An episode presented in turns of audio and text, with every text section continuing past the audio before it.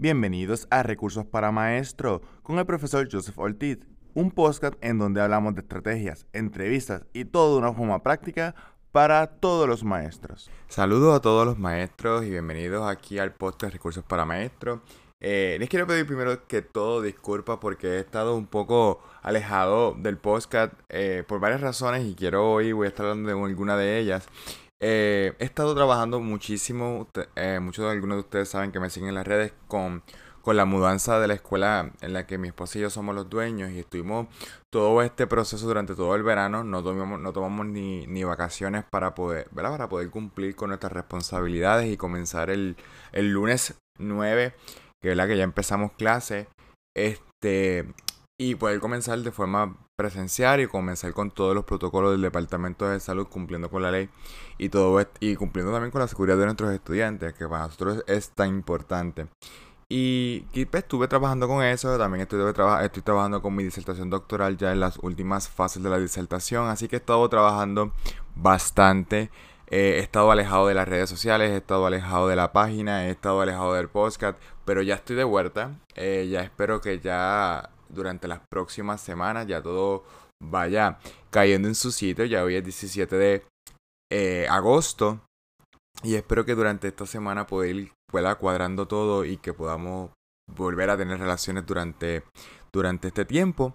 Y también comenzar con nuestros seminarios otra vez, eh, nuestros webinars en la noche, para que todos ustedes nos podamos seguir nutriendo y compartiendo eh, durante todo este proceso. Y quiero hoy hablar, ¿verdad? Principal, una de las cosas que estuve haciendo obviamente fue el inicio de clase, que es con referente, y quiero hablarte sobre cómo los estudiantes reaccionaron y algunos consejos que quiero darte porque ustedes están por, a punto de comenzar, ya vi que el gobernador anunció, ¿verdad? postergó el inicio de clase para, para mañana. Eh, y, quiero, quiero darle algunas recomendaciones que estuve viendo y cómo pueden trabajarlo para que sus hijos puedan tener un regreso a clases de forma eficiente y que no, tal vez el cambio no sea tan brusco eh, para los estudiantes. Y, estuve observando varias, varias cositas.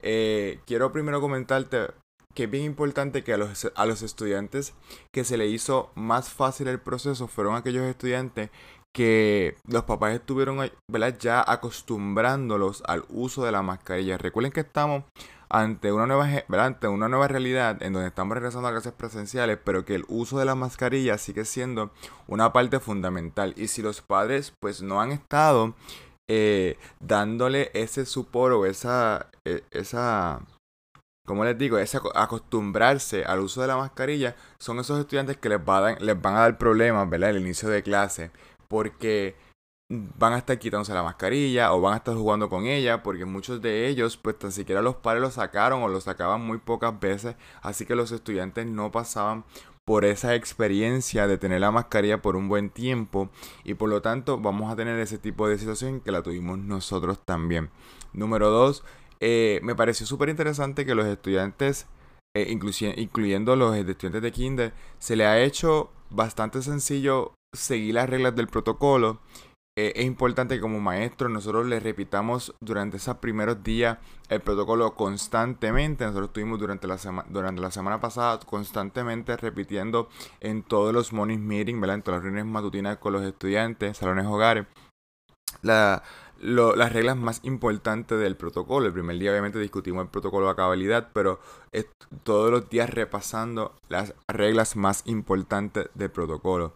Otra cosa importante, exhorten a los, padres a echarle en el bulto a los estudiantes mascarillas de reemplazo. Yo recomiendo entre dos o tres mascarillas de reemplazo. Eh, mi recomendación es que los padres utilicen la mascarilla desechables como quirúrgicas o KN95 y que le echen mascarillas de reemplazo. Cuestión de que si la mascarilla se rompe, si la mascarilla se la lleva el viento, si la mascarilla eh, pues pasa sin número de cosas, se le pierde al estudiante, se ensucia, se cae en lugares que no deberían estar.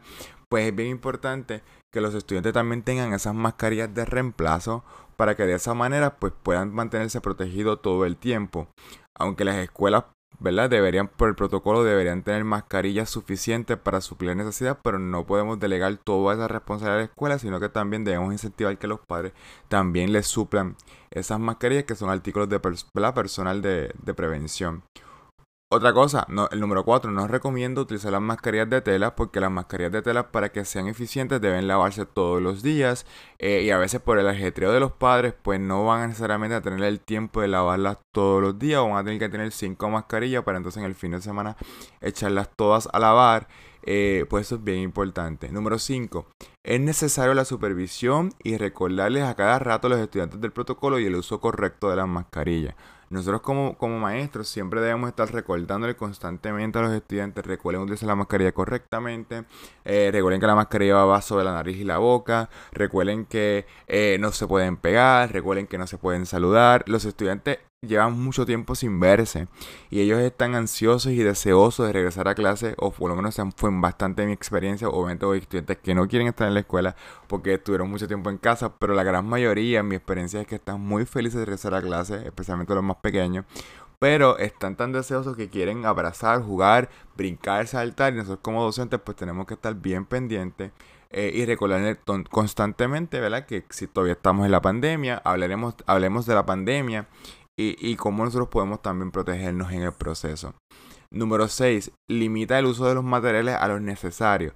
Cuando los estudiantes tienen muchos materiales en, el bulto, pues tenemos, implica que si los estudiantes empiezan a sacarlo, pues implica más trabajo para el estudiante, tienen que estar desinfectando el material, le tienen que estar guardándolo después. Así que mi recomendación eh, es que como docentes pues pidamos los materiales estrictamente necesarios para ese día y hagamos hincapié a los padres que envíen solamente los materiales necesarios porque los estudiantes el primer día de clase siempre quieren enseñarlo. Siempre quieren sacarle y enseñarle las cositas a los amigos y a, y las cositas, así que es bien importante eso. Eh, y número 7, ¿verdad? Eh, bien importante que nosotros como maestros conozcamos el protocolo de nuestra escuela. Debería haber un protocolo en la escuela bastante desarrollado y estructurado. Nosotros como docentes deberíamos conocerlo y que los, los administradores, los directores de escuelas y colegios deberían invertir tiempo en capacitar a los docentes en los protocolos y cómo reaccionar en caso de un caso positivo, cómo, qué hacer en caso de que un estudiante se sienta mal, qué no hacer cuando el estudiante se sienta mal. Todas estas cosas son bien importantes que si ustedes quieren que yo hable de eso y, cómo el Departamento de Salud recomienda el, cómo debería ser un protocolo eficaz, pues me pueden escribir un correo electrónico a info.educochimpr.com info.educochimpr.com y con mucho gusto yo les voy a estar pasando la información. Quiero recordarte que si no has ordenado mi libro, 6 poderes del magisterio para enseñarle a los nativos digitales, puedes ya ordenarlo en mi página web www.profjoseph.ortiz.com profjoseph.ortiz.com y Joseph se escribe con J-O-S-E-P-H profjosepholti.com. Ahí puedes ordenar mi libro, 6 poderes del magisterio para enseñarle a los nativos digitales. Eh, estoy bien contento de regresar, así que esperamos seguir eh, martes tras martes volviendo a nuestra rutina de compartir estos espacios de conocimiento y con nuestros seminarios y cursos en nuestra página web www.educoachingpr.com nos estaremos viendo, bueno, nos estaremos escuchando, mejor dicho, el próximo martes aquí en el podcast Recursos para Maestros. Muy buena semana. Este fue el podcast Recursos para Maestros con Joseph Ortiz. Gracias por escucharnos. No olviden compartir este contenido y darle a seguir en Apple Podcast o Spotify. Y nos vemos en el próximo episodio.